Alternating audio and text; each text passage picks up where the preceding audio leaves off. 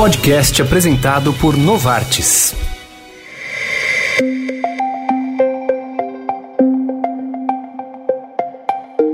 Doenças nunca são somente as doenças. A palavra somente, inclusive, tem o tom de anular ou diminuir sintomas. Mas doenças são também acompanhadas de sensações e de sentimentos. As de pele vão além dos sintomas e dos efeitos. Elas também agridem o emocional.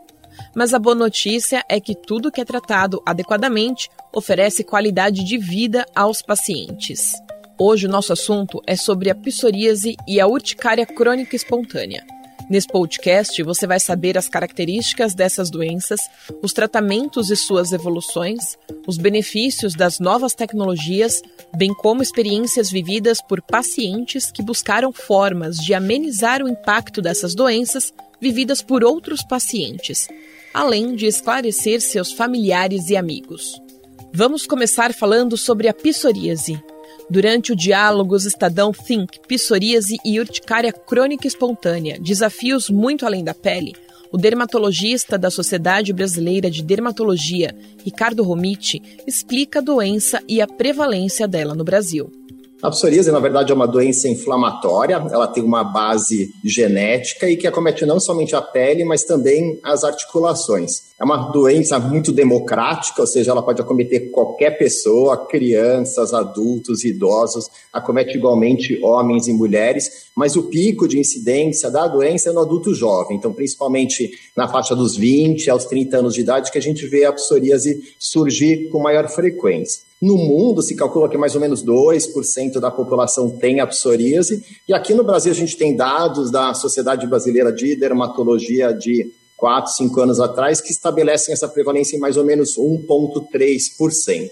E a gente sabe que ela é um pouco mais comum aqui no sul e no sudeste do Brasil, quando comparado ao norte e nordeste. Talvez os fatores genéticos né, de imigração europeia influenciem isso e provavelmente também a radiação solar. A gente sabe que o sol é um dos tratamentos benéficos aí para o manejo da psoríase. Para diagnosticar a psoríase, não existem exames de sangue. Por isso, o diagnóstico é realizado por meio da apresentação clínica dos sinais e sintomas do paciente. Além disso, os médicos, durante a anamnese, buscam saber o histórico do paciente, já que até um terço das pessoas diagnosticadas com psoríase possuem casos de doença na família. O médico do Hospital Moinhos de Vento, André Carvalho, explica como os especialistas detectam a doença. O principal uh, sintoma da psoríase são as lesões avermelhadas e descamativas na pele. E essas lesões podem eventualmente uh, ser leves, elas podem, ou seja, não uh, ter uma extensão tão grande, mas elas podem se estender para todo o tegumento, todo o corpo. Elas podem, às vezes, somente se localizar em situações, em lugares específicos, como couro cabeludo, genitais. Às vezes, ela pode afetar somente as unhas, e às vezes todos esses sintomas, todas essas características estão associadas em um paciente. O diagnóstico é eminentemente clínico. Então a gente tem basicamente é que procurar um dermatologista experimentado. Alguns casos onde pode-se fazer a confusão com uh, micoses, com fungos, pode solicitar exame para detecção de fungos, isso acontece muito em lesões das unhas, e eventualmente numa dúvida, mas mais raramente se pode ter dúvida com outras doenças e aí se faz uma biópsia de pele, mas na maior, grande parte dos casos o diagnóstico é clínico. O Dr. André também comenta os principais entraves para chegar até o diagnóstico, mas ressalta que as evoluções médicas estão acontecendo de forma com que facilite a checagem da psoríase. Os entraves, basicamente, é o paciente conseguir chegar no médico é, especialista. Então, às vezes, ele passa por colegas que não são especializados e acaba demorando para fazer o diagnóstico. Por outras vezes, o paciente não tem condições de chegar ao médico especialista e na unidade básica de saúde, muitas vezes, a gente não consegue difundir o conhecimento sobre a doença como a gente gostaria. Mas isso está sendo feito aos poucos é, com educação médica continuada, inclusive nas unidades básicas de saúde, dependendo dos estados respectivos dos pacientes. Existem tratamentos aprovados no Brasil e diversos em fases de estudo que têm como alvo a inibição de algumas citocinas, que são as moléculas que participam da inflamação. Os níveis elevados dessas citocinas no nosso corpo estão associados ao processo inflamatório e, consequentemente, ao aparecimento e agravamento de doenças inflamatórias, como a psoríase. O dermatologista Ricardo Romiti conta como são escolhidos os tratamentos para cada paciente, detalha as opções e comenta as inovações medicamentosas. Normalmente se define o, o tratamento adequado para cada paciente, primeiro em relação à extensão do quadro. Por sorte, mais ou menos dois terços dos pacientes têm a forma mais leve da doença. Então, essa normalmente você vai conseguir manejar com uso de cremes, pomadas que tem um mecanismo anti-inflamatório, hidratando bem a pele. Como a gente comentou no início, o banho de sol ultravioleta é benéfico, né? Agora, aqueles 20% que tem a forma mais extensa, mais resistente de tratamento, aí a gente tem que passar já para um tratamento que a gente chama de sistêmico. Isso pode ser até por fototerapia, remédios que se toma por via oral e os mais novos, os tratamentos imunobiológicos, que são mais, mais ou menos como um anticorpo que vai tirar da nossa circulação aquele fator que está causando a doença. Que se usa em alguns casos antes de chegar no biológico são tratamentos imunossupressores, que às vezes podem alterar um pouco mais o sistema imunológico. Então, o médico tem que estar um pouco mais vigilante para fazer exames de frequência, monitorizar o fígado, para outros o rim, então exercem os cuidados. Eu falo para o paciente, é uma escada que a gente sobe junto, né? De acordo com a resposta, você mantém-se naquele degrau, ou senão você vai subindo um degrau a mais se a resposta não for tão, tão satisfatória ou tão adequada. O Dr. André Carvalho chama a atenção para a importância das inovações no tratamento e destaca como esse feito impacta a qualidade de vida dos pacientes. A gente passou pela época em que a gente foi pegando a, a, cada novidade que vinha aparecendo, a gente vinha vendo, né? Vinha observando e vinha vendo o que, que o paciente melhorava ou não, né? E realmente, assim, a gente tem nos últimos 10 a 15 anos da evolução do entendimento da psoríase, do tratamento da psoríase, um avanço tremendo. Né? Os, os imunobiológicos vieram não só para trazer um tratamento alvo bem específico e focado, mas também para a gente entender bem. Isso tem um, um paralelo da melhora dos pacientes com a qualidade de vida.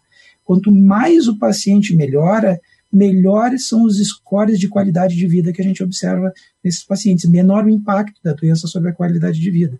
E isso faz com que, inclusive, no nosso novo consenso Sociedade Brasileira de Dermatologia, a gente já não pense só em melhorar 75%, 50% da, da superfície corporal dos pacientes que tinham lesão. Agora a gente quer 90%. E nós vamos mirar em 100%, porque isso influencia muito na qualidade de vida do paciente.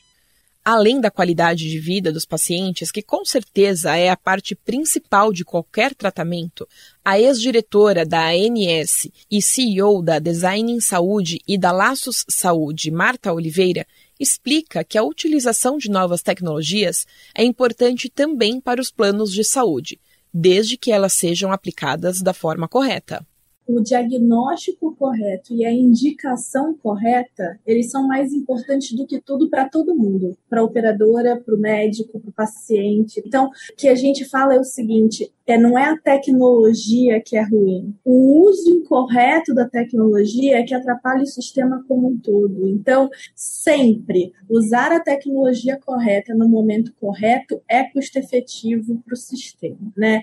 E eu gosto muito de lembrar que às vezes a gente dá um tiro naquele custo unitário, já que a gente está falando aqui de preço, né? Ah, o medicamento tem um custo enorme, é, mas às vezes é um custo de uma vez. Eu aplico uma vez e aquele medicamento vai, vai evitar que eu vá à internação mil vezes e tal. Então, quando a gente pensa aqui em custo, a gente tem que pensar no custo dele, na recorrência, na frequência, na utilização correta, na utilização incorreta e no resultado que aquilo vai me trazer, né? Que é a tal da custo-efetividade. A Thaís Ciccone tem psoríase desde os 12 anos e é influenciadora do assunto. Fundadora da comunidade Amigos com Psoríase, ela tem como objetivo informar e confortar pacientes, dando dicas e informações que os ajudem a ter mais saúde e qualidade de vida. Em decorrência da psoríase, a Thais também desenvolveu a artrite psoriásica, uma condição de doença psoriásica que engloba tanto sintomas na pele quanto na articulação. Ela conta que encontrar o tratamento correto foi um divisor de águas na sua vida e também chama a atenção para a sua missão com os pacientes psoriásicos. No meu caso, foi indicado um medicamento biológico e eu posso descrever minha vida antes e depois do biológico. É uma mudança, 30 anos com psoríase, mais ou menos quase 10 anos com as dores da, da artrite que foram é, resolvidas em três meses. Eu retomei a minha vida. Nós somos uma comunidade, temos é, é, muitos participantes, muitos seguidores, e eu espero crescer ainda mais é, no sentido de, de difundir sobre a doença, falar sobre a doença. Quanto mais a gente fala, quanto mais a, gente informa, esse preconceito vai diminuindo e as pessoas começam a ir no caminho certo de tratamento, não ficam aí perdidas e também não ficam aí procurando no Dr. Google os tratamentos errados. E a gente faz um esforço muito grande lá no canal para a gente tentar levar eh, esses pacientes para veículos que comuniquem de uma maneira confiável, essa ajuda que a Thais oferece a outros pacientes é de extrema importância, até porque a psoríase é uma doença crônica que não tem cura. Então, além de tratar os sintomas e os efeitos que elas causam na vida do paciente, é preciso tratar o psicológico desses pacientes, para que eles saibam lidar com a doença e também tratar toda uma sociedade que ainda pratica o preconceito, mesmo que involuntário. O Dr. Ricardo Romit comenta como a falta de tato com a doença pode interferir no tratamento e interferir também na qualidade de vida. É doença de pele, né? Isso está aparente. Eu falo, se o paciente tem uma úlcera de estômago, é diabético, ele não quiser comentar isso com ninguém, ele não precisa. Ele fala isso para quem ele quer, né, na sua roda de, de amigos, familiares e pronto. A psoríase está exposta, né? Uma doença que dá na mão, no braço, no couro cabeludo, solta escama o dia inteiro na roupa, no ambiente de trabalho. Então, o estigma é, é muito grande. Aí as pessoas olham aquilo e falam, nossa, não vou chegar perto porque vou, vou me contagiar com a psoríase. Eu não vou usar a mesma cadeira porque eu posso estar me contagiando. Isso não existe, né? Não é uma doença contagiosa, é uma doença inflamatória que não oferece risco para ninguém de forma alguma, né? Muito pelo contrário, acho que o paciente com psoríase, né, acho que ele precisa de amparo, né? A pessoa precisa ser recebido porque já tem que lidar com aquela doença, ainda ficar lidando com olhares atravessados, olhares receosos de contato, acho que é a pior coisa. Então acho que o impacto na qualidade de vida, né, que isso gera muitas vezes vai desencadear, claro, quadros depressivos, né, quadros ansiosos, que a pessoa vai ficar isolada, né, do, do, ambiente familiar, de trabalho, dos amigos, é, o impacto realmente pode ser muito grande. Como o Dr. Romit destacou, conscientização e informação podem ajudar a mudar a percepção da psoríase.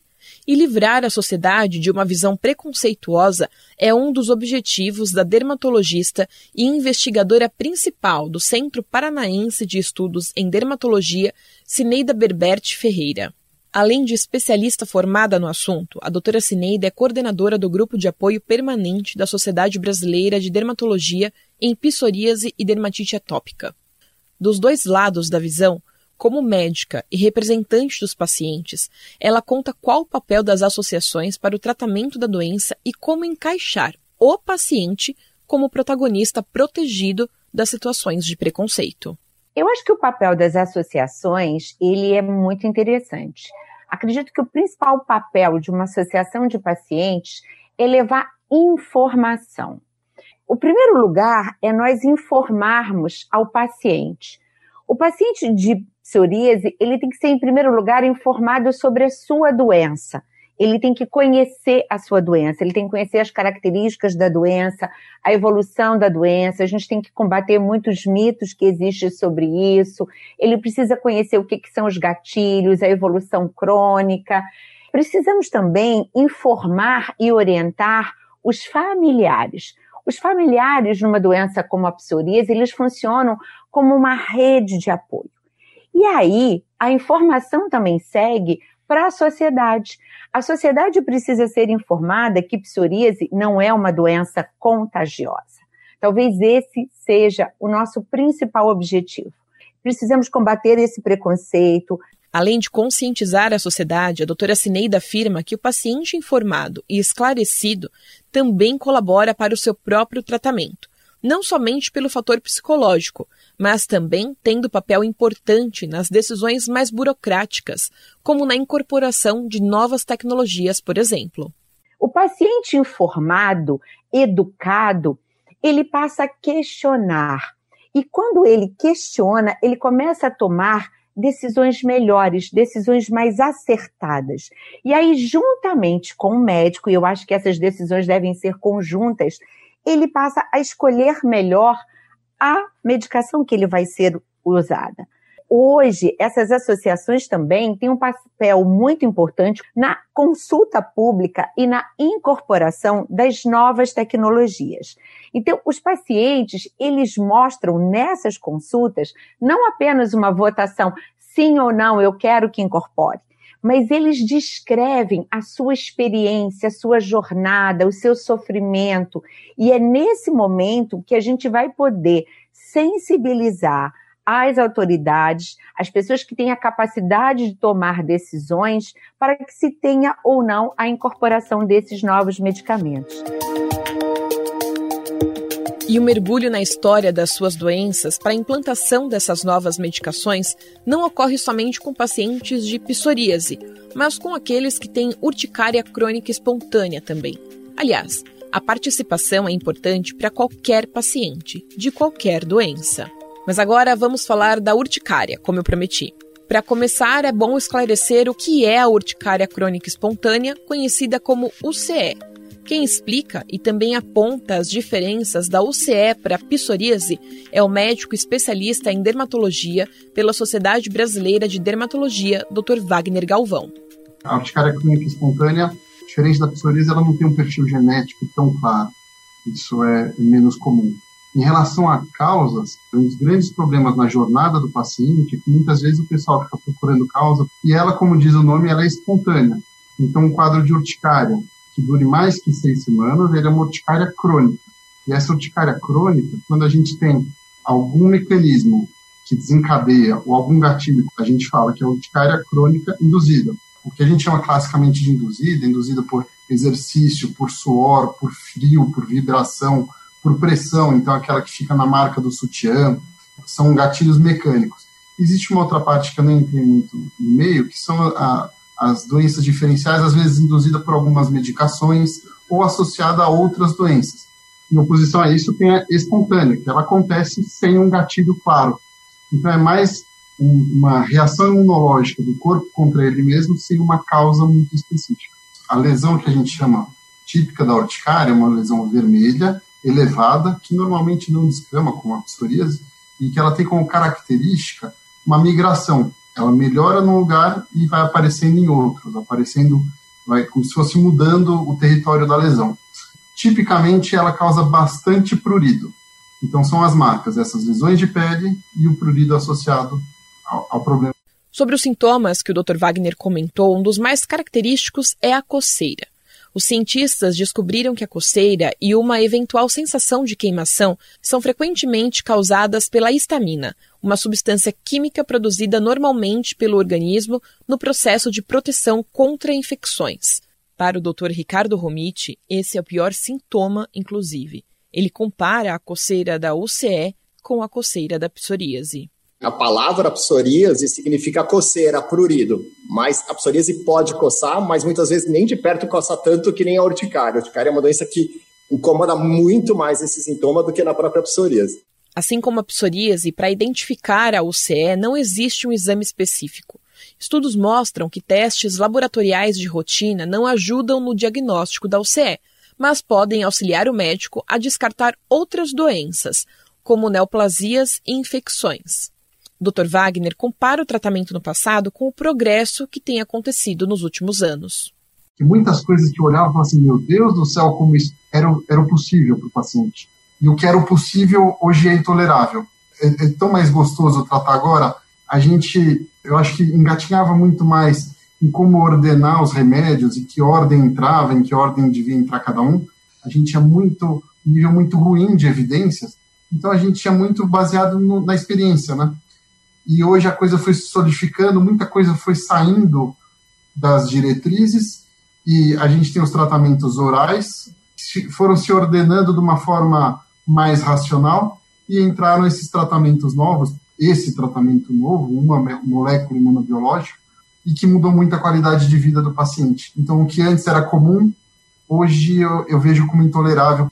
Na urticária, de tratamentos disponíveis. No SUS a gente tem os remédios antialérgicos e agora a gente teve essa novidade que uma das medicações ela foi incorporada no rol de tratamento, ou seja, o convênio é obrigado a disponibilizar dentro de um critério de gravidade Então, isso foi um grande avanço, vai é, permitir a gente começar a tratar os pacientes com um tratamento muito mais eficaz nesses casos graves. O superintendente de novos projetos na Seguros Unimed e ex-diretor da Agência Nacional de Saúde Suplementar, Rodrigo Aguiar, explica como funciona a obrigatoriedade da cobertura de medicamentos a partir da sua incorporação.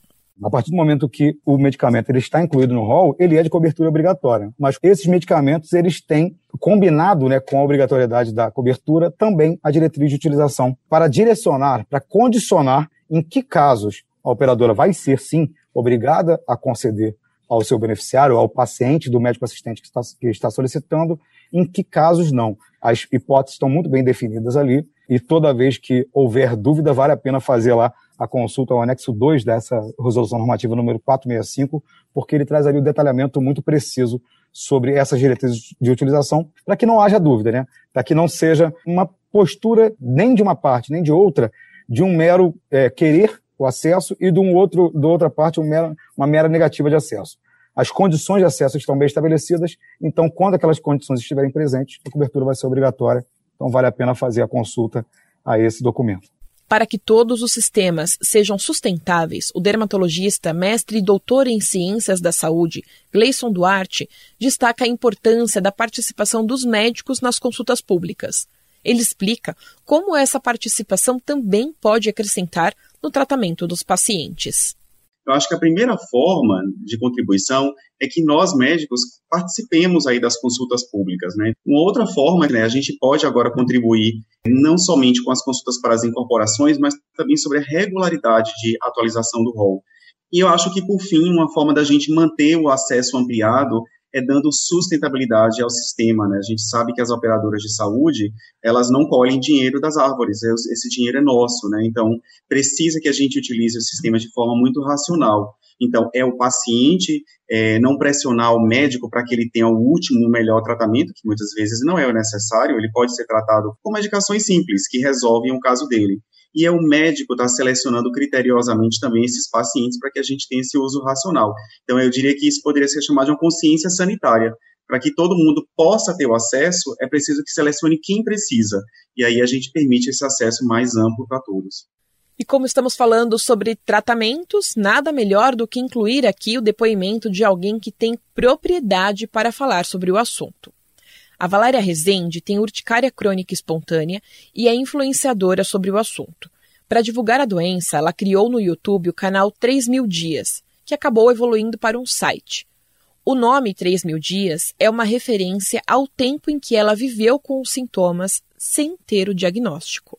A Valéria enfatiza a importância para ela, que viveu muito tempo com cuidados paliativos, de ter encontrado o tratamento adequado. Para mim, o, o, tratamento correto foi a retomada da minha vida. O que acontece muitas vezes, né, antes de você encontrar um tratamento que realmente seja contínuo, que esteja tratando a doença e controlando os sintomas, você pode viver esse paliativo, que é tipo, ah, vou tomar um corticoide porque hoje exacerbou. Mas, tipo, não tem como você fazer anos de tratamento com corticoide. Quando eu consegui um tratamento, né, que no caso foi o biológico para mim, foi o necessário, mudou tudo para mim. E a entrada do tratamento mais seguro, correto, foi me dando mais qualidade de vida. Então eu me sinto mais segura para falar. Às vezes eu olho para mim lá atrás e falei como que eu vivi esse tipo de vida. Então é uma recuperação de dignidade, eu acho. Quando a gente encontra um tratamento correto, a gente está entregando dignidade para esse paciente. E muito além de somente se tratar, ela resolveu ajudar. E lembrando que a palavra somente não diminui nem minimiza nenhum dos 3 mil dias que ela viveu a corrida pelo tratamento correto. Mas ela poderia ter encontrado o seu tratamento e seguido a vida, o que não seria nenhum absurdo diante de tantos desafios em busca de algo que comprometia sua qualidade de vida. Mas a Valéria sentiu que a sua dor poderia impedir ou diminuir outras dores. Eu só lembro da urticária todos os dias porque eu tenho feito dela a minha missão, né, com 3 mil dias. Então, se você tem urticária e também quer conhecer o trabalho, procure 3 mil dias no Facebook, no YouTube, também está no Instagram. Então, essa foi uma forma que eu me energizei de pensar, cara, como que a minha rotina, né, o meu trajeto com a urticária foi tão pesado, como que eu posso ajudar com meu testemunho a diminuir e encurtar a jornada de algumas pessoas. Com essa mensagem positiva de que podemos ajudar o próximo com o nosso apoio e esclarecimento, nós encerramos esse podcast. Você ainda pode assistir ao Diálogos Estadão Think, Psoríase e Urticária Crônica Espontânea, desafios muito além da pele, Produzido pelo Estadão Blue Studio, com patrocínio da Novartis, no canal da TV Estadão no YouTube. Esse podcast teve apresentação de Bárbara Guerra e montagem de Carlos Amaral. Esse podcast foi oferecido por Novartis e produzido por Media Lab Estadão.